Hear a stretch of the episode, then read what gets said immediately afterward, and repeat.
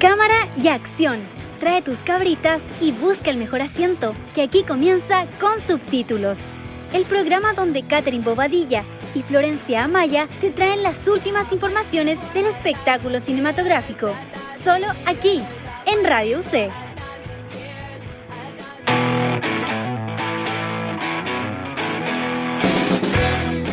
Muy buenas tardes a todos y todas. Bienvenidos a un nuevo capítulo de Con Subtítulos. Esperamos que haya sido un buen y relajado fin de semana y obvio que hayan disfrutado esa lluvia del viernes con las recomendaciones románticas que les dimos el capítulo anterior.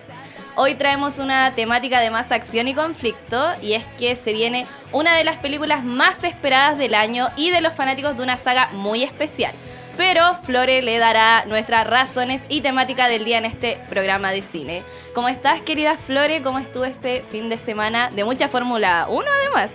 Hola Katy, hola a todos y todas. Yo estoy un poquito cansada aún, tengo que decirlo, porque así es, con la Connie nos mandamos una maratón de más o menos unas 7 horas paradas, todo por ver un autito de Fórmula 1. Pero valió mil por ciento la pena porque fue top de experiencias de mi vida, tengo que decirlo. Me alegro mucho, Flore. Imagino que tú como fan de Fórmula 1 estás maravillada por esta experiencia de la que estoy segura sería la primera de muchas para ti y para la Connie. Que Dios te escuche, mi Katy, porque espero que sí.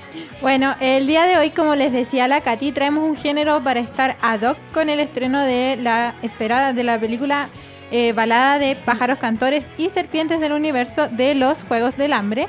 Entonces, la temática del día de hoy es cine distópico.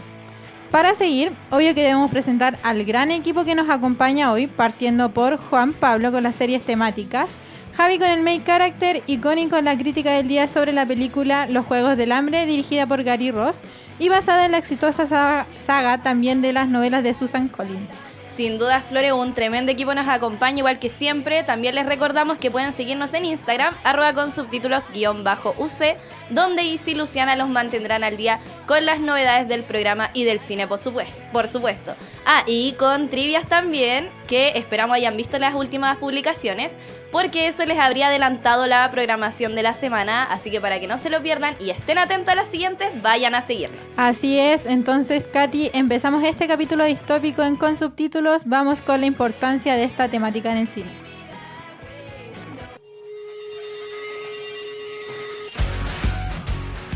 El cine distópico, fieles oyentes, es un género que desde hace muchos años se ha posicionado en la gran pantalla, mostrándonos una sociedad generalmente futurista que muchas veces está dominada por líderes y redes totalitarias, como también por la tecnología. Así es, Katy. En más de algún film hemos visto estas sociedades con profundas crisis económicas, políticas y sociales que están dominadas por fuerzas que lo reprimen, reprimen perdón, de manera violenta donde siempre hay un grupo rebelde que busca como acabar con estos gobiernos totalitarios. Sí, Flore, o también la tecnología como un factor esencial para estas fuerzas violentas que reprimen a la sociedad, las que casi siempre son enemigas del bienestar colectivo de los derechos humanos de estas personas y así, bueno, se van tejiendo las características del género. Bueno, Katy, cosas muy características del género, el, el cual también pueden eh, comprender más géneros y temáticas diferentes películas sobre el fin del mundo, crisis climáticas, que llevan a la creación de un sistema futuro totalitario, eh, guerras contra máquinas tecnológicas, entre otros, dan cuenta de esto. Bueno, y no solo en el cine se hace presente, Flore. Esta es una temática que podemos encontrar en la literatura, como también en podcasts, audiolibros, entre otras en las que podemos asegurar siempre nos dejan pensando y reflexionando sobre si nuestro futuro se parecerá a esa ficción oscura que vemos. Así es. ojalá que no. Ojalá que no. Otra característica fundamental de las distopías es que muchas veces se basan en aspectos de la realidad humana, donde los creadores de estas programaciones, mediante una realidad ficticia, dan cuenta de los problemas sociales que se viven día a día.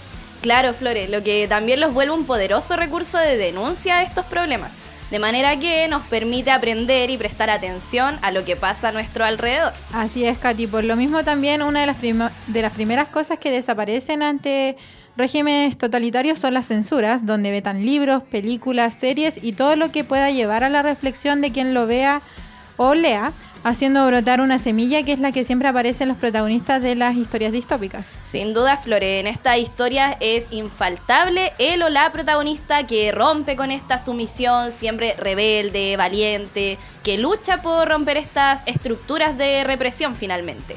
Lo que hace la historia mucho más emocionante y esperanzadora. Así es, nunca falta ese personaje que nos inspira, Katy, o que nos interpela y hace cuestionarnos todo lo que estamos viendo. El cine está lleno de esto, por ejemplo, Morfeo en Matrix, quien encuentra al elegido y lo hace abrir los ojos frente a esta realidad ficticia que vive para así eh, que pueda ayudar a la humanidad de su caótico presente.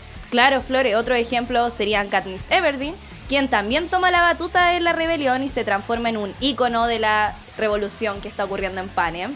B de la película Vendetta, Thomas en Maze Runner, entre otros. Así es, y muchos más personajes, Katy, que nos recuerdan valores como el compromiso, la confianza, la amistad, entre otros, quienes muchas veces toman ese rol de líderes o fuente de inspiración, pero en otros casos buscan la protección de sus familias, de ellos mismos, ya no a un nivel global, sino bien más como una meta personal o para algo más íntimo. Bueno, entre otras cosas, Flore, también encontramos dentro de este tipo de películas esta alta presencia de la diferencia de clases, donde vemos claramente los lujos y cosas ostentosas de la alta sociedad, contrastado claro con esta pobreza y miseria que sufre la mayor parte de la sociedad, que por lo general además son apartados. Claro, Katy, por lo general esta gran diferencia social va acompañada de una crueldad y una destrucción siempre arraigada a los más desvalidos eh, luchas por comida, casa o supervivencia son llevadas al límite para crear este ambiente tenso y de destrucción que termina siendo el día a día de esta clase más baja. Pero esta fórmula no es nueva. Desde el siglo pasado que estamos viendo estas sociedades oscuras, por si no lo recuerdan, películas como La Naranja Mecánica, Blade Runner o incluso libros como 1984, que también tiene su película, han tocado los mundos distópicos como trama de la historia. Así es, Katy, y estas grandes obras dieron paso para la que la distopía se volviera ya un clásico recurrente perdón, en el cine actual. Desde el estreno de los Juegos del Hambre en el año 2008, estas tan temidas sociedades se acomodaron entre nosotros para quedarse. De ahí en más, películas como Divergente, Maze Runner y más se convirtieron en éxito, sobre todo en el público joven. Y es que si bien Flore, la distopía es un tema denso y hasta preocupante para muchos, también muestra ese lado más crítico y revolucionario por esto pueden atraer al público más joven, ya que este tipo de películas buscan constantemente la crítica a las sociedades más consumistas y egoístas que podemos ver en la realidad. Además, Katy, lo que más atrae de este tópico es que si bien remiten a futuros lejanos, pareciera que, como decíamos antes, para nosotros no lo es tanto. La escasez de agua, la alta influencia de la tecnología, el cambio climático, entre otras cosas más, son lamentablemente cosas que hace un par de años ya estamos viviendo.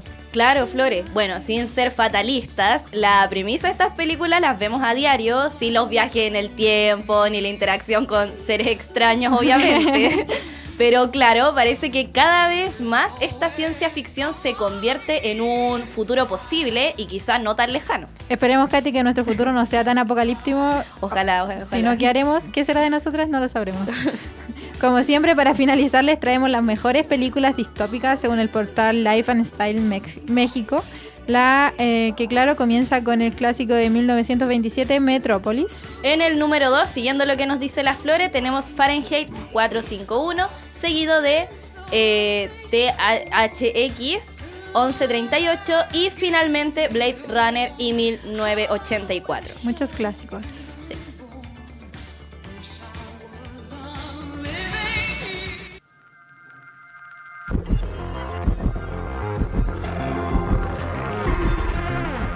Vamos con las series distópicas del día junto a Juan Pablo, quien nos trae Love, Dead and Robots y el juego del calamar. ¿Cómo estás, JP?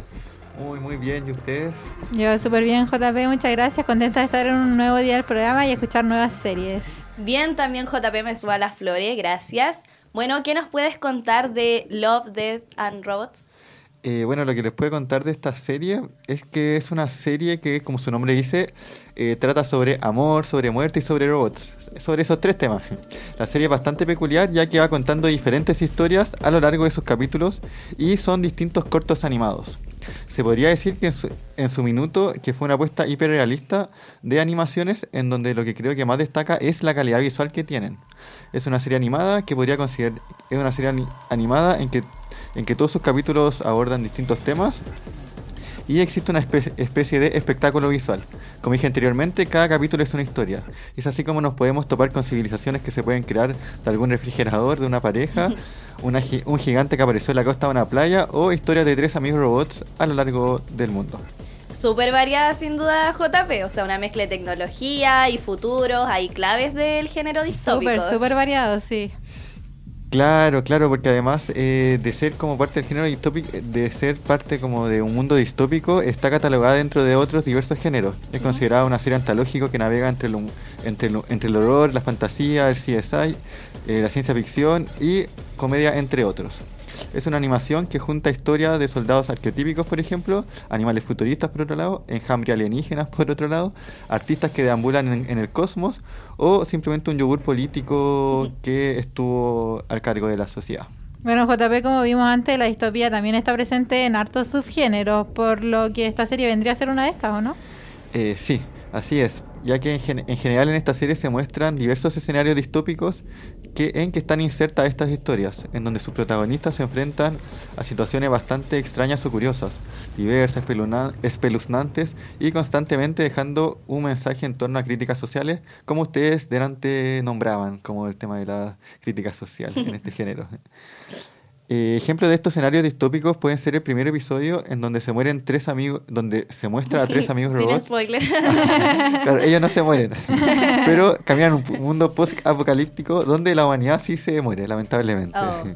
Y va mostrando simplemente su camino, como ellos van conversando, y estos robots como que va mostrando como el avance que tienen. Como no sé, pues, hoy en día uno ve tele y quizás esa tele inteligente en un futuro se convirtió en ese robot que están ahí hablando en ese grupo de amigos. Ay, qué entretenido, sí. sí. me encanta. Sí, es muy entretenido y tiene un curioso, un final bastante curioso, que sin, no quiero dar spoiler, pero vale la pena verlo y son capítulos cortitos, así que ahí pueden verlo. Primer episodio.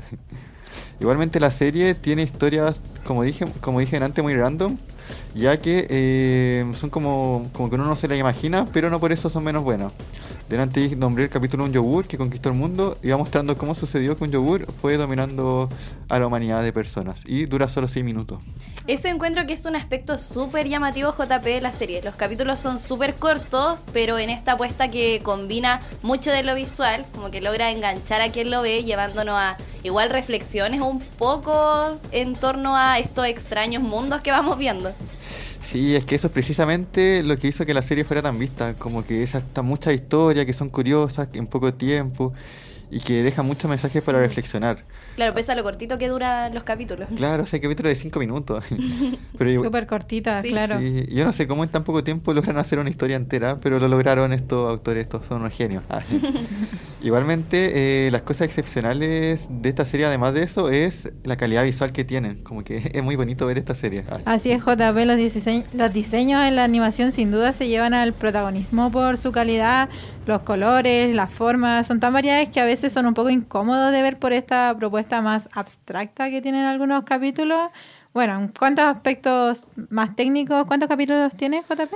Eh, como son bastantes historias, eh, son bastantes episodios. Están divididos en 35 episodios que se transmitieron en tres temporadas distintas en esta serie. Y a pesar de que es un número muy grande de capítulos, eh, uno no se demora mucho en verlo porque en verdad son cortos los capítulos. La, dura- la duración fluctúa entre los 6 minutos, que duran los más cortos, hasta los 20, que en verdad ni siquiera son todos que duran 20 minutos, pero esos son los más largos. Y en cuanto a premios, tiene algunos, pero igualmente es como difícil ver qué premios tiene, o sea, uno los encuentra, pero esta serie producida por David y, To- y Tim Miller eh, tiene como finalidad convocar a diferentes realizadores, cineastas, animadores, artistas, que vayan creando pequeñas piezas que abarquen este universo gigante en torno a esta temática. O sea, también un trabajo súper exigente, de harta colaboración y todo, que bueno, llevan igual a esta como obra un poco magistral gracias a la visual.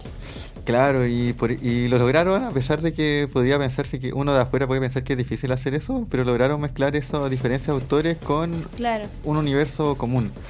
Eh, igualmente uno puede nombrar algún premio para nombrar igual a decir algo, que es el caso del Emmy que ganó Alberto Mielgo por el capítulo llamado Jíbaro, que es de la última temporada y de hecho fue justamente por el reconocimiento en el apartado de diseño de personajes. Es que honestamente ese premio yo creo que es un broche de oro para demostrar como el arte, la creación y estética de los capítulos que tiene esta serie. No sé si usted vieron ese capítulo, pero como que es magistral eh, visualmente. Es que la mayoría de los capítulos son buenos, como los Sí. colores, los diseños, todo como que es tan curioso, pero tan bueno a la vez. Bueno, Sí. sin duda JP que se merecían este Emmy y no sé si hay noticias sobre una posible nueva temporada. Eh, supuestamente se iba a hacer un cuarto volumen, porque como que en Netflix se llaman volumen, no se llaman capítulos, o sea, no se llaman eh, temporada. Temporada. Sí. Y Netflix lo oficializó hace un tiempo atrás que iba a hacerse una cuart- un cuarto volumen, pero eh, no existe en este momento ni fecha ni año de estreno, pero supuestamente podría ser el próximo año. Esperemos que así sea porque yo encontré bastante entretenido para ver en Netflix que ahí están disponibles. Bueno, esperemos entonces que pronto den a conocer una nueva temporada entonces. Seguimos ahora con otra gran serie, ya no animada, pero igual de creativa. Mm, sí. Sí, bueno, la, la otra serie que les traigo es El Juego del Calamar, una serie que causó sensación en el año 2021, que fue cuando se estrenó. Pues esta serie siento que nos dejó a todos enganchados JP, que su premisa era una situación caótica y llena de drama, la verdad. Así es, Flore. Bueno, y reconocida también porque permitió posicionar nuevamente la cinematografía coreana en el top de Netflix, después de igual de este éxito que hubo tras la película Parásitos, como que esta volvió Es que estuvo a- como que llegó al pic, como que la serie llegó justo en el momento preciso Sí. para que se volviera muy exitosa, la verdad. Sí. Bueno, Sí. ¿por qué la recomiendas hoy? Sí, bueno, la recomiendo porque al igual que la serie anterior, eh, juega un poco con esto de los géneros, ya que inicialmente se presenta como una serie de acción, de suspenso, evidentemente de sobrevivencia desde el minuto uno, está inserta como en un, en un dramón, se le podría decir. Y hasta, en- y hasta algún momento como que puede dar hasta cierto temor cómo sucede la serie por lo sádica que es. Pero lo que finalmente presenta la serie es una distopía de nuestro mundo actual, pero siendo como una distopía en el sistema que domina, una distopía del capitalismo. Como que nos muestra un mundo como el nuestro muy común, con el estrés del trabajo, de las deudas que pueden tener las personas, y en paralelo nos muestran esta historia del juego del calamar. Para los que no la han visto, esta serie eh, del juego del calamar es un juego en que quedan seleccionadas algunas personas específicas y que participan por convertirse en millonarias, y en, dos- y en donde solo habría un ganador. El tema es lo que sucede con los perdedores. Claro, JP es donde está el lado como más oscuro del juego que uno no se lo espera hasta que lo ve. Sí, y más, uno no se lo espera, pero como que parta al tiro ese, ese tema con los perdedores. Claro. que existe- hay una primera competencia en que prácticamente muere mucha gente, lamentablemente. Y bueno, eh, este juego finalmente se presenta como una oportunidad de salida frente a la realidad social que tienen los participantes. Es aquí, es aquí donde está la- esta especie como de paradoja, en que a pesar de tener una posibilidad muy alta de morir, el juego se presenta como una oportunidad para terminar con la forma de vida precaria que llevaban muchos de los participantes. Claro, ahí igual habría como una especie de paralelismo con los Juegos del Hambre, solamente que acá es un grupo más específico de personas y a diferencia de los juegos no es tan masivo, sino que como que solamente una élite sabe de esto. Claro, y igual también hace la diferencia entre que las personas van como por, no sé si por gusto, pero Claro, o que- sea, como de claro, forma voluntaria. de voluntaria por este premio, no como por los Juegos del Hambre que te escogen y te tocó. Claro, Claro, es eso mismo, porque claro, en este caso la, la, la serie muestra de manera brutal esta, esta dicotomía social existente en el mundo, que supone el bienestar de algunas personas, paralelamente condenando la miseria a otras, que en el fondo acá es como Mm. unos viven y otros mueren. Y el juego básicamente, que era eso, eh, es una realidad muy cruda y que se puede distanciar de lo de los juegos del man, de, de lo de los juegos del hambre, por lo que decía Fiore, en que finalmente estos participantes como que quieren participar. Al final ellos se inscriben voluntariamente y no están como obligados como en los juegos del hambre. Eh, es una serie que en su minuto generó eh, como mucho impacto, ya que uno no está acostumbrado en verdad a ver este tipo de series. Yo creo que eso fue parte de lo que generó el éxito, que en verdad como que generó, no sé, incertidumbre, no sé si incertidumbre, pero como que la gente no se lo esperaba y en Facebook, Instagram en ese momento también fue como los videos fueron, fueron como muy virales. Sí. Sí, lo mismo también, por ejemplo, eh, no sé, para Halloween recuerdo que mucha gente se disfrazó de esto, como usar las máscaras o de la niñita que es del primer juego, donde como que tiene que ir contando la cuenta regresiva y ellos van avanzando. Esa niña me perturbaba, ese Sí. sonido me perturbaba, es que no sé, me daba como hasta miedo, porque no sé, ¿por qué usan niños? No me Es que el gusta juego- eso, no. Que los juegos igual presentan como. Son como tétricos que presentan juegos de niños Mm. para, para pasar. Porque hay, una, hay un juego que tenían que como romper una galleta. Ay, romper ese la juego, figura. sí. Es como un juego de niños. Claro, pero también tiene este ambiente súper tenso que Claro. tú estás pendiente a alguien se le va a quebrar, no se le va a Claro. quebrar. Sí, Sí. sí. De hecho, la misma canción que estamos escuchando es como una canción de niño que está inserta en un juego. Es como, Claro, sí. pero en este ambiente como súper diferente a una dinámica de niños jugando, Claro, es es- súper tétrico. Sí, es muy tétrico. Bueno, y respecto a premios, Bueno, la película, eh, que como que yo creo que merecía muchos premios, y en torno a los premios, cosas similares, son como muchos. Dentro de todos los logros que se puede, que se puede mencionar, yo como que de- destaco que las visitas que tuvo, o sea, la- los espectadores que tuvo la serie superaron los 111 millones, encabezando las transmisiones de Netflix en 83 países el año, el año de estreno. Como que fueron cifras muy grandes, mucha gente la vio. Entonces, como que incluso más allá de distintos premios que ganó, la serie yo creo que logró lo más difícil de todo, que es que todo el mundo la vea o que casi todo el mundo la vea, más allá de que se recibió premios por su estética, por su historia, por su trama, por su actuación. Como que todos la vieron, era la número uno. sí, estuvo por mucho tiempo también en el top de Acá en Netflix. Chile me acuerdo que estuvo demasiado tiempo, sí, mucho. Sí, y más, más encima Netflix nunca se esperó este éxito, si ni siquiera desembolsó tanta plata en esta situación como la que ganó. Como que fue, gastaron no tanto y recibieron demasiada plata por esta serie. Bueno, se viene otra temporada, ¿no? Como que yo había visto que la primera se demoró mucho en Sí. salir y como que la segunda no se sabía mucho si iba a salir o no por el paro y todo Claro. esto. Claro, claro, en un principio, como que en un principio se dijo que no, después Netflix sí oficializó que se venía otra temporada y se supone que se viene otra temporada. De hecho, se supone que ahora pronto, el 22 de noviembre, en nueve días más, se supone que se, se tiene estimado pre- emitir el primer episodio de la segunda temporada. Pero Netflix como que lo hizo un poco oficial, pero todavía no lo oficializa 100%. De hecho, en su streaming ni siquiera sale como el 22 de noviembre se estrena. Como que no he visto publicidad tampoco, Eh, como y para me pasa tan que exitosa. con la primera temporada siento que hubo muchísima. Mucha publicidad, Como, estaba lleno. Aunque uno la viera o no, sabías de un poco de lo que trataba. Claro, sí. Claro, acá como que en un principio se iba a estrenar el 22 de noviembre, que se supone que es esa fecha, pero en verdad Netflix todavía no lo oficializa ni siquiera en, en su sitio de streaming. Entonces yo creo que igual hay que esperar a ver si realmente va a ser el 22 de noviembre o si se va a posponer un poco por todo este tema de paro actoral y todo eso. Claro. Y bueno, esperemos que sea un gran éxito porque igual es difícil renovarse en el éxito en una serie que era como curiosa. Sí. Sí. Sí. Claro, y volver a posicionarse con el éxito que tuvo la primera. Y volver a sacar una trama que sea igual de intrigante que la primera, Sí. igual es difícil, sí. Bueno, igual dejó muchos cabos sueltos como el último capítulo, así que esperemos que así sea. Muchas gracias entonces, JP, por estas dos series que combinan la distopía, el drama y mucho caos. Muchísimo caos, Katy. Así que muchas gracias, JP, por traernos esta serie. Gracias a ustedes.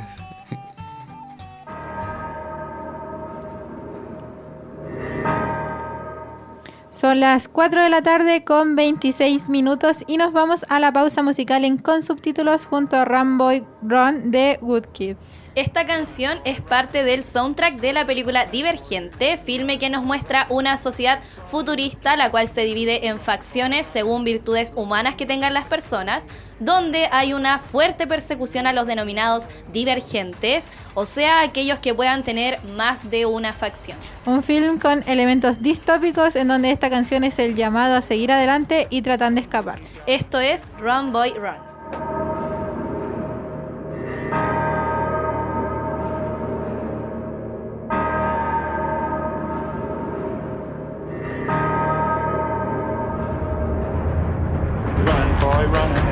This world is not meant for you. Run, boy, run. They're trying to catch you. Run, boy, run. Running is a victory. Run, boy, run. Beauty lies behind the hills.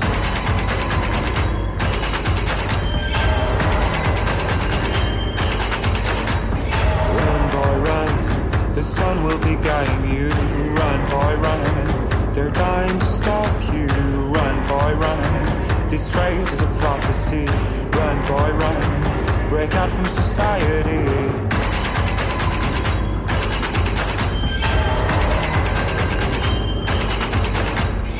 Always another day, hey, and you don't have to hide away. You'll be a mother boy, but for now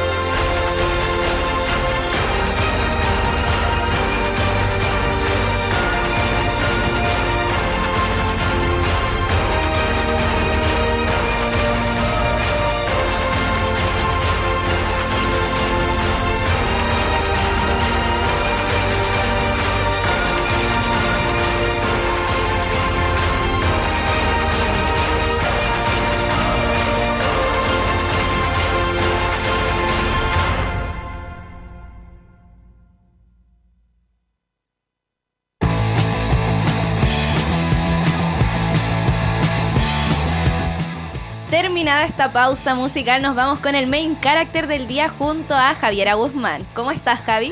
Hola, buenas tardes. Me encuentro decente. No te voy a decir que bien porque ya estamos a final semestre. de semestre y bueno, la recta final siempre es dura. Bueno, pero si ignoramos eso, estamos bien y listas para comenzar una nueva sección junto a ustedes, mis chicas. Cierto, Javi, esta parte del año siempre es más difícil, pero hay que dar cara. Así es, Flore. Qué bueno, Javi, que igual dentro de todo estés bien y nosotras más que listas para saber a quién nos traes hoy. Así es, no sé, yo creo que es inevitable que a la hora de hablar de distopía y ciencia ficción no pensemos en Matrix como al segundo y en consecuencia en Keanu Reeves. Y bueno, eh, en su papel como Neo en esta maravillosa saga. Totalmente un papel súper icónico y que quedó como marcado en la memoria colectiva, según yo. Un gran actor además y una maravillosa persona el día de hoy, Javi. Antes de comenzar, como ya se me ha hecho costumbre en esta sección, la música que estarán escuchando de fondo es la favorita de Keanu. Y eh, sin más dilación, comienzo con su vida. Keanu Charles Reeves nace el 2 de septiembre de 1964 en Beirut, Líbano. Así es, nació en el Medio Oriente. Yo quedé como un poco impactada porque Sí. lo normalmente es pensar que sean estadounidenses. Pero bueno, esto es porque su madre, Patricia Taylor, quien era inglesa, para conseguir trabajo vivía cambiándose de ciudad. Y dentro de ello estuvo el ser eh, diseñadora de modas en Beirut, Líbano. Acá conoció a Samuel, a Samuel Reeves, estadounidense de Hawái. Y ellos se enamoraron locamente y en su primer año de casados tuvieron a Keno. De ahí entonces de su papá los rasgos como más orientales que tiene, por decir así, como los ojos más rasgaditos Claro, y eso, que Claro, se le porque notan igual. las personas de Hawái suelen tener como esa Claro, más claro. asiático, claro. Bueno, lamentablemente el padre de Kenu trabajaba dentro del comercio de las drogas, lo que terminó por romper el matrimonio con su madre. Poco después que naciera la hermana de Kenu, Kim Reeves, Samuel Reeves los abandona cuando tenía Kenu tres años y gracias a la separación de sus padres la familia se mudó a Nueva York, Estados Unidos. Y bueno, al final esa es la historia de cómo Kenu llega a Estados Unidos y termina de validar su nacionalidad estadounidense. Nunca habría imaginado, Javi, que por estos motivos llegaría a Estados Unidos. O sea que como que uno no se imaginaba que era de afuera, primero. En primer lugar. De partida, claro. sí, al final- Y si llega a ser de fuera, como que otro contexto me habría imaginado que llega. Claro, obviamente. Al final uno siempre está donde está la familia. La madre de Kenu tuvo varias parejas en su vida, cosa que menciona, dado que una de ellas fue relevante en la carrera de Kenu, y ese es Paul Aaron, un director de Broadway y Hollywood, que le dio trabajo a Kenu como asistente de producción en sus películas cuando tenía como 15 años. O sea que desde súper chico se metió como dentro del mundo de Hollywood. Así es. Sí, Flores, su primera chamba ya lo vinculó al cine. bueno, aunque estamos acostumbrados como a ver a Kenu Reeves eh, como alguien súper tranquilo, de hecho en un periodo de cinco años fue expulsado de cuatro escuelas, según declaraciones del mismo, era porque eh, era demasiado astuto y hablaba de más, como con mucha frecuencia. Entonces, Pucha, igual lo entiendo, yo también hablaba de más en el colegio, pero nunca me echaron de cuatro colegios. Hay que imagínate. Hay una diferencia sí. Imagínate las faltas de respeto que Sí. haber pasado. Bueno, dado el fracaso en los estudios, decidió irse por el deporte, hockey específicamente. Sin embargo, una lesión lo obligó a abandonar su sueño de ser deportista y así, sin más opciones de qué hacer con su vida y teniendo en consideración su previa experiencia en el cine gracias a su padrastro, eh, Paul Aaron, eh, Keanu eh, decidió probar su suerte en la actuación. Sus primeros trabajos fueron para anuncios publicitarios en Coca-Cola, como presentador de MTV también, apariciones en uno que otro corto y papeles secundarios con apenas unas dos líneas de diálogo. Pero luego de acumular una filmografía más o menos extensa y variada con entregas como Point Break, Speed, The Devil's Advocates en 1999 con 35 años de edad, obtuvo su papel como protagonista de la película The Matrix. Igual pasó harto tiempo, si lo piensas, desde que se metió como en este mundo hasta que logró tener como su protagónico. Sí, O sea, yo así no es. cacho mucho, pero igual lo encuentro Sí. buen actor como para demorarse tantos años en conseguir un Sí, protagónico. Claro, como que alguien se haya dado cuenta que tenía mucho potencial. Claro. Pero bueno, eso igual le valió que pudiera experimentar diversos trabajos Sí. y tener igual una trayectoria, no solamente como en la actuación, sino que en más Lo que cosas pasa es que para llegar a la eso. mayoría de la filmografía de, de Keanu como en el inicio son casi todas como películas bastante poco conocidas y de mucho cine como eh, independiente. Ah, claro. Y harta comedia sobre todo. Y después ya con el poco tiempo eh, empezó con ahí otras cosas y ahí cuando, cuando le llegó este guion, ahí intentó con todo como que lo aceptaran.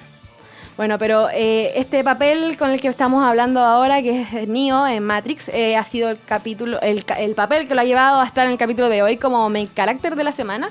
Y decirles que investigando me di cuenta y les puedo asegurar que Kenu de verdad quería interpretar este papel. En una rueda de prensa con American Film Institute menciona que cuando fue a los estudios de Warner Bros. a conocer a las hermanas Wachowski, estaba demasiado emocionado porque él consideraba que habían escrito algo que nunca había visto en el cine. Además de que la historia estaba escrita Además que la historia está escrita como algo que él siempre había quiso como interpretar como actor porque además era un gran fan de la ciencia ficción. Es cosa de verlo, hablar del guion en alguna que otra rueda de prensa para notar lo maravilloso que estaba, que uno decía que la obra sintetizaba a Gibson, a Verne, a Kurosawa, que encarnaba a Cristo, a Buda y a Dios, que presentaba sueños, realidades, voluntad y destino. Mencionó muchos sinónimos más, pero ya pueden hacerse una idea de lo que él se refería. Súper emocionado. Igual yo creo que se transmite ese como entusiasmo porque la chispa que tiene como en Matrix no creo que hubiera tenido- podido tenerla como alguien más. Sí, Me pasa verdad. lo mismo, Flores. Él era sin duda el indicado para poder interpretar a Neo. Era el elegido, sí. Sí. No. Y para que de verdad vean que deseaba interpretar este papel, Keanu Reeves siempre supo que iba a tener eh, un entrenamiento intensi- intensivo de artes marciales. Y él siempre decía como, sí, eso me parece súper bien.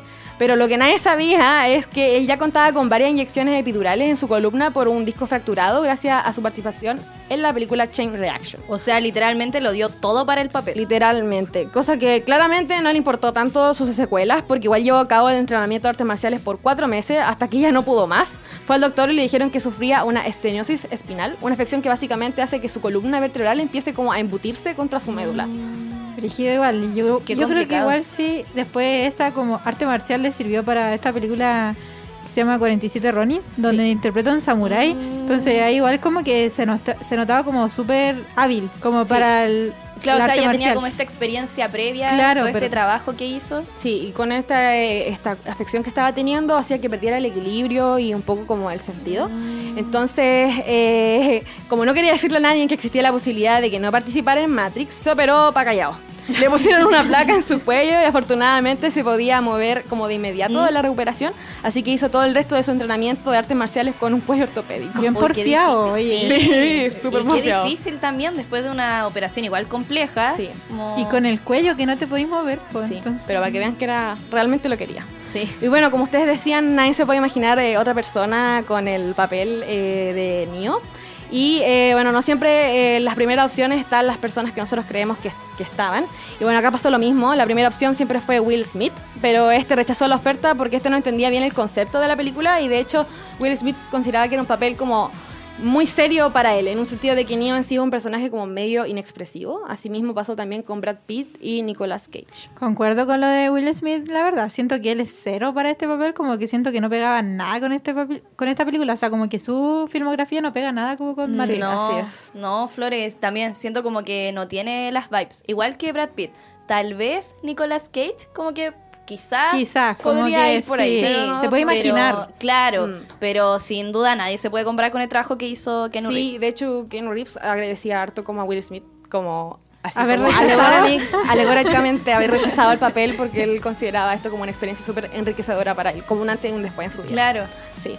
Así que, bueno, para seguir la vida con de él, eh, ya ocurría el año de 1999 y cuando Keanu Reeves estaba siendo alabado por todo el mundo por su gran interpretación, él estaba pasando por una etapa difícil en su vida. A principios de los 90, su hermana Kim le diagnosticaron leucemia y durante algún tiempo incluso hizo un receso en su carrera para poder cuidar de ella.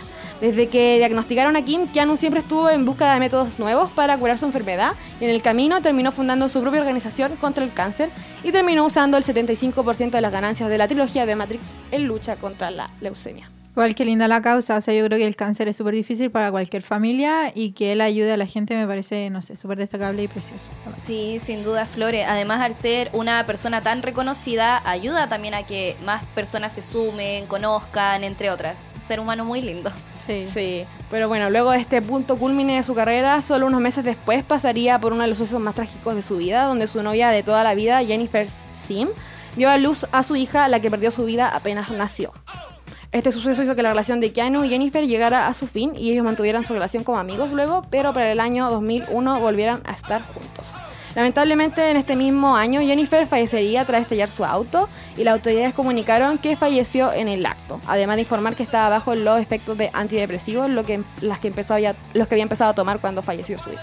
Qué triste su historia, la verdad es que casi nunca sabemos como este lado B de la historia de los actores y se valora más su fuerza como para seguir dentro del mundo del cine y continuar con su vida, porque que se te mueran dos personas en tan poco tiempo. poco tiempo, sí. Sí, pues.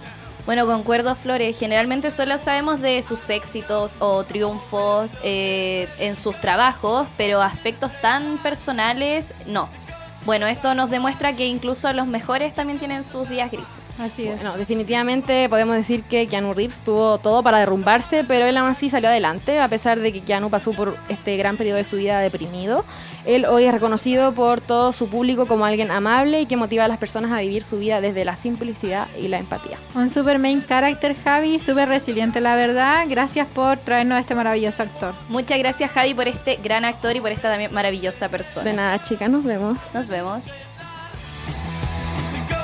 Are you, are you coming to the tree? Vamos acercándonos al final, pero aún no terminamos porque venimos con la crítica del día junto a Connie. ¿Cómo estás, Connie? Hola chicas, yo me encuentro muy bien y muy feliz de estar acá nuevamente con ustedes y bueno, emocionada de hablarles de esta película que definitivamente se encuentra dentro de una de mis favoritas. Qué bien, Connie, nos alegra saber que estás bien y bueno, me imagino que también contenta por el evento de ayer y respecto a la película, qué gran elección. Sí, Connie, súper buena elección, me encanta también. Ay, definitivamente Katy, ver el RB7 en vivo fue una de las mejores experiencias que he tenido en mi vida y además de que mis oídos fueron bendecidos por haber escuchado ese motor, así que... Además lo tuvieron súper cerca. Quedamos sin oídos también, la También, verdad. Quedamos sin fueron las oídos cosas. sonaba muy fuerte, sí. Sí. Bueno, existe una variedad enorme de películas que han sido adaptadas de novelas muy reconocidas en el mundo de la literatura. Las distopías definitivamente es uno de los géneros predilectos eh, del cine y es como películas como La, La Naranja Mecánica, 1984 y Blade Runner han sido aclamadas y aplaudidas.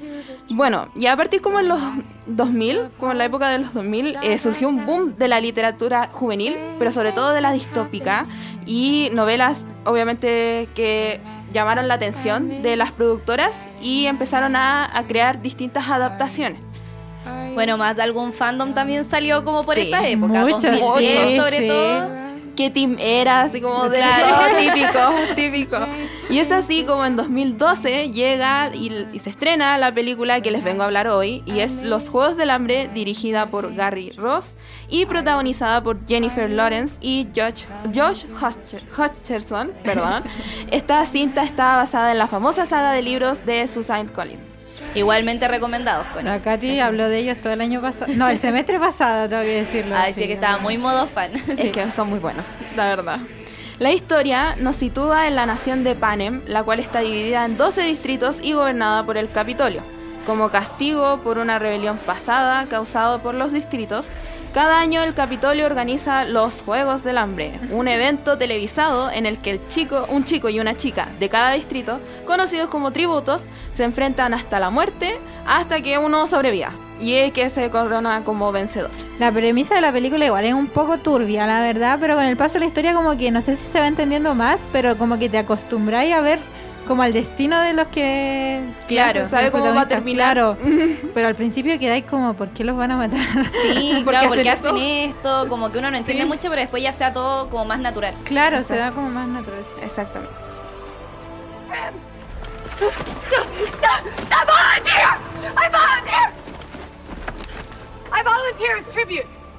Es así como seguimos a Katniss Everdeen, una chica proveniente del Distrito 12 que se ofrece voluntaria como tributo en lugar de su hermana menor Primrose o Prim, que ju- conjunto con su compañero Pita Melark, eh, Katniss se adentra en la arena dispuesta a enfrentarse a los otros 22 tributos que son capaces de matar sin remordimientos para poder sobrevivir. Una escena que acabamos de escuchar antes, el diálogo que tremendo que se manda Katniss y que marca esta saga sin duda.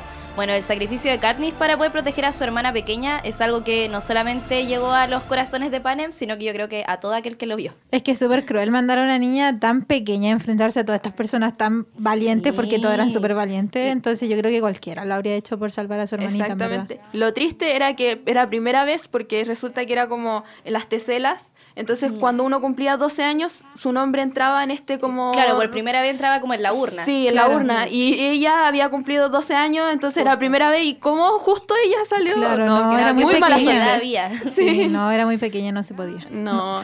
Bueno, quiero comenzar destacando el gran trabajo de cada uno de los actores, sobre todo de los protagonistas, Jennifer Lawrence y George Hutcherson. Lawrence hizo un trabajo impresionante que se puede evidenciar no solo en esta cinta, sino a lo largo de toda la saga. Katniss es un personaje complejo, del cual Lawrence logra transmitir a la perfección esta mezcla de fuerza y vulnerabilidad que destaca este personaje. De hecho, Jennifer se sometió a un duro entrenamiento durante seis meses para poder dominar a la perfección el arco y las flechas, que es en las armas eh, predilectas y el que más manejaba Claro. Katniss y su personaje, que trabajó con la medallista olímpica Katuna Lori. Y le sirvió mucho porque no sé si realmente lo hacía ella, o sea, como que, que sí. realmente era ella la que disparaba, pero tirando flechas era seca, la verdad. Sí, sin duda la preparación que tuvo para el personaje fue tremenda. Y más encima es súper distinta la personalidad de este personaje respecto a la actriz. Sí, Claro, lo son mismo muy encuentro que el trabajo es muy, muy bueno. Sí, como ese compromiso, no, muy, muy espectacular. Y bueno, y Josh, que es nuestro querido personaje Ay, sí, Pita protegido. Sí, que ofrece una interpretación sólida, que al igual que Jennifer se evidencia a lo largo de cada una de las películas. Y su química con Jennifer es palpable, lo que hace que uno se encariñe aún más con los personajes. Yo voy a llevar la contraria como siempre, ¿eh? pero yo solo he visto la primera, tengo que decir, pero sentía que era muy forzada la Es- química Es que de los la dos. primera yo encuentro que sí. es como en la que menos onda tienen. Oye, es que a mí no me convencían, sentía que, era tiene muy su- para la tele. Tiene su justificación. O sea, sí, también Sí. tiene su justificación, pero contrario a ti, Flores, yo sí siento que tenían Sí. una química, sobre todo en En Llamas, ahí Ay, sí que... En Llamas es que es no he visto como- la otra, no sé. En llamas ahí se evidencia, no. Bueno, pero, claro, en esta primera sí, es verdad que no era tanto como en la, en la siguiente. Sí, eso es verdad. Pero es como decía, como tiene su justificación que se ve a lo largo y sobre todo en el final, como que se explica que por qué quizás estaba como medio tensa la cosa. Eh, una de las cosas que quiero destacar de esta película, y bueno, la verdad de la saga en su mayoría, es la ambientación y el diseño de producción. La representación visual de lo que es el Capitolio, el Distrito 12 y la arena son realmente impresionantes, que además son fieles a las descripciones de los libros y hace que estas películas sean una fiel adaptación de sus novelas. Sí, son súper fieles, como la descripción que da el libro es igual a la que uno ve en las películas. Las arenas sobre todo Sí. es maravilloso.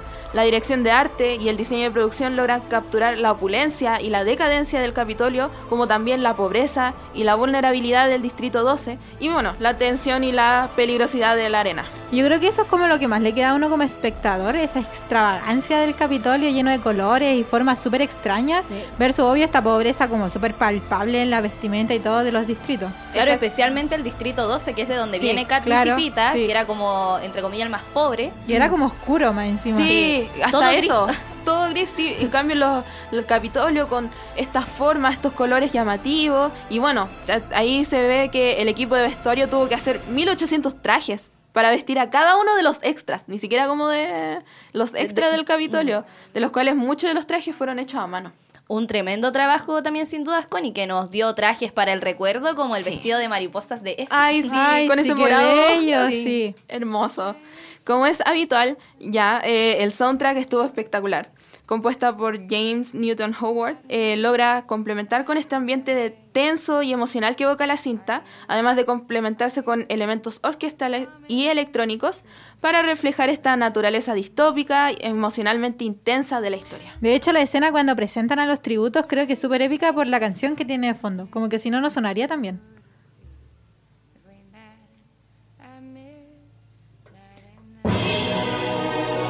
Esa misma. Efectivamente, esa misma. misma que está sonando. Y- Bueno, cuando sonaba esta melodía, uno sabía que algo malo pasó o Sí. que alguna información el Capitolio daría. sobre todo como, como dice F por los caídos, Sí. eh, eso se, se sonaba mucho por cuando anunciaban como el- la actualización y Sí. era como, ya, murieron estos tributos y seguimos. Y como es característico en las películas de este género, la cinta también explora temas sociales como la desigualdad y el poder, el control guberna- gubernamental, que son temas que aún siguen resonando en la sociedad contemporánea. Y personalmente considero esta saga como una de las mejores dentro de las distopías juveniles. Concuerdo. Tanto por la manera en que está construido este mundo, como de la trama, los personajes entrañables que hay a lo largo de la historia, y que además son personajes muy complejos, cada uno de ellos, con historias difíciles, lo que hace que sean más perfectos todavía. Definitivamente, Connie, yo la vi hace un poco, pero si lo hubiera visto cuando más chica, cuando más joven, me hubiera obsesionado totalmente con esto. Como que, Sí. en verdad, es muy buena como para quedar enganchada. Sí. Confirmo. Sí, lo que menciona la, con- la construcción de personajes, cada uno con sus luchas internas y todo hace, claro, que la historia igual sea un poco más cercana. No es Mm, solamente de una línea, los personajes también tienen que verse envueltos a situaciones súper complejas, decisiones súper complejas, por lo que igual te refleja este lado como humano. Exactamente. Y bueno, si no han visto las películas y no han leído los libros, o sea, si han visto las películas y aún no han leído los libros, háganlo, por favor. Se harán lo mejor que les va a pasar en sus vidas. Ok. Ah, Y además de que podrán notar con sus propios ojos los fieles que son estas adaptaciones. Sobre todo el, libro, el segundo libro, En Llamas. Sí. Bueno, me sumo al llamado de la Connie. Cada libro es muy bueno y atrapante que el anterior. Y tiene la ventaja de que podemos acceder a los pensamientos de Katniss. Entonces es un complemento ideal para esta saga. mucho más profundo. La historia de Katniss Everdeen en su lucha contra la opresión y la injusticia resuena tanto en el mundo ficticio de Panem como nuestro propio contexto. Y Los Juegos del Hambre no solo es una película de acción, sino también una exploración de temas sociales y éticos que invitan a una reflexión. Y aborda súper bien todos los temas que toca, como que no deja ningún tema al debe. Explora estas temáticas y como que yo siento que las desarrolla súper bien. Sí, y las toma y las eh, como, bueno, se van desarrollando a lo largo de todas las películas, pero es como intenso como esta lucha, cómo se unen los distritos Sí. a medida que se van avanzando y de verdad es espectacular. Y no me queda más que decirles que les deseo unos Felices Juegos del Hambre. Y que la suerte esté siempre de su lado. Bueno, muchas gracias Connie entonces por esta gran película que les recordamos. Este jueves sale en cines la precuela, Balada de pájaros, cantores y serpientes. Ahí anoten lo que dice la Katy. Gracias, Cones, por hacer la crítica de una película tan magistral y muy ad hoc a la temática. Muchas gracias a ustedes, chicas.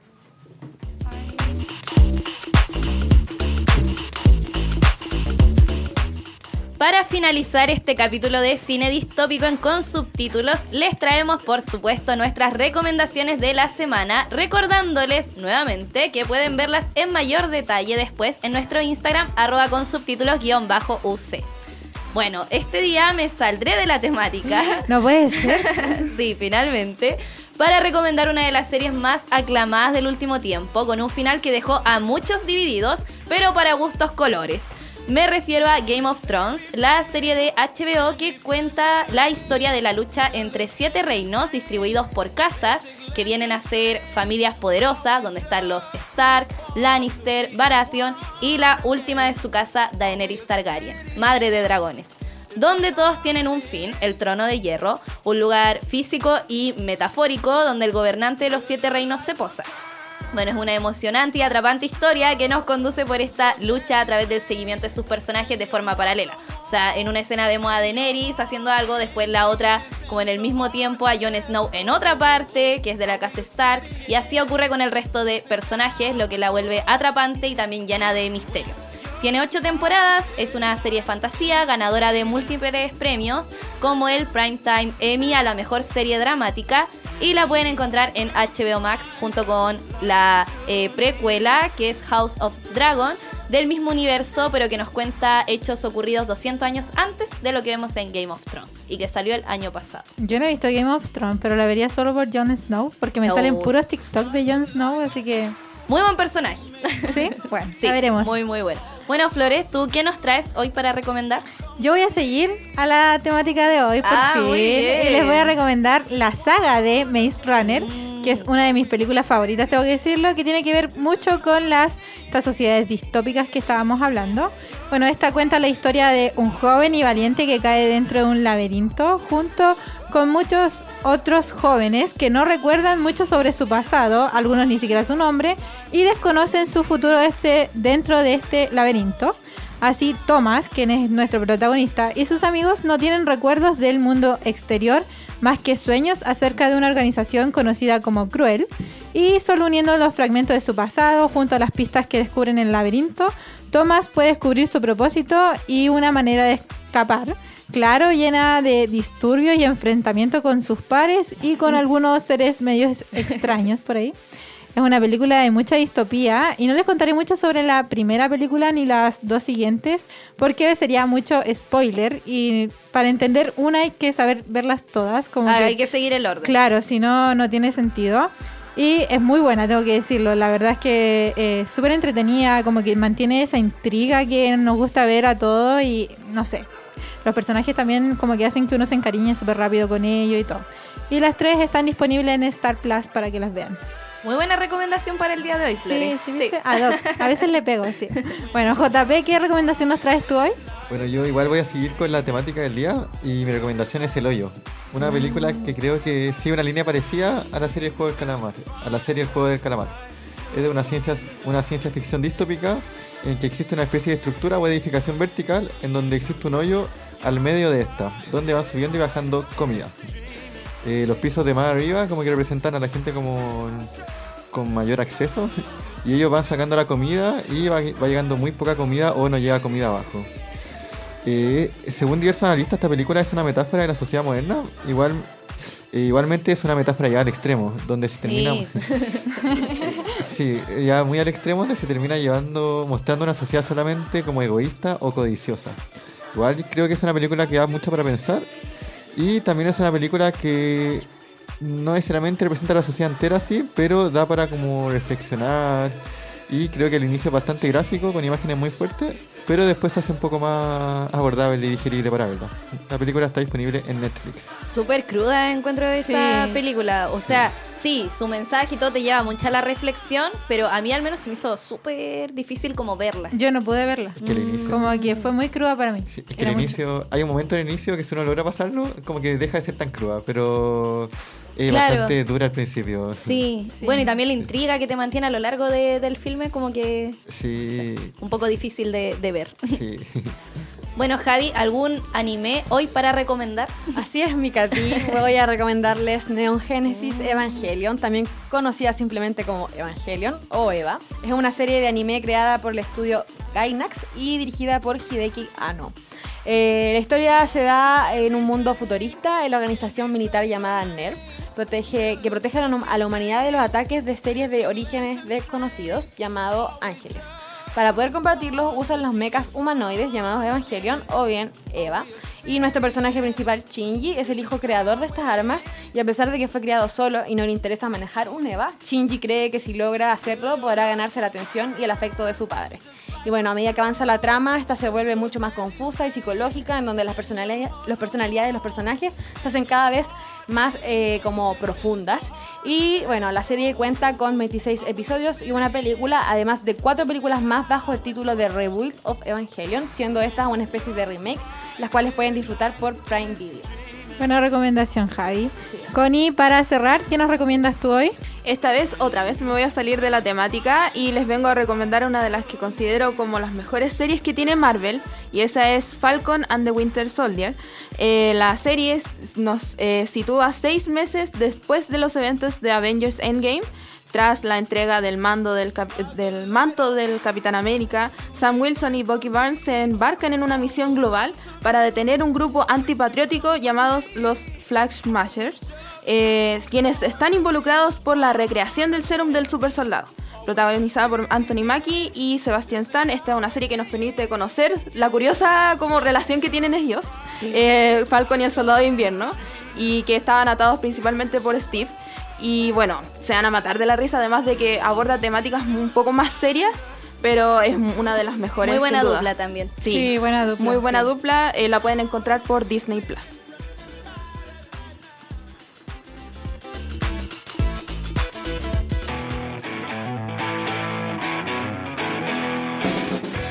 Con estas recomendaciones damos por finalizado un nuevo capítulo aquí en Con Subtítulos por Radio C. Que esta tarde y semana sea muy buena para todos ustedes y esperemos vivir una distopía solo a través de la gran pantalla del cine. Así es, Katy, tengan una muy buena semana y mañana no olviden conectarse a las 18.30 para escuchar de actualidad y de cine junto a Fer y Nacho, quienes junto a todo el gran equipo vienen con más cositas distópicas, así que no se lo pierdan. ¡Chao!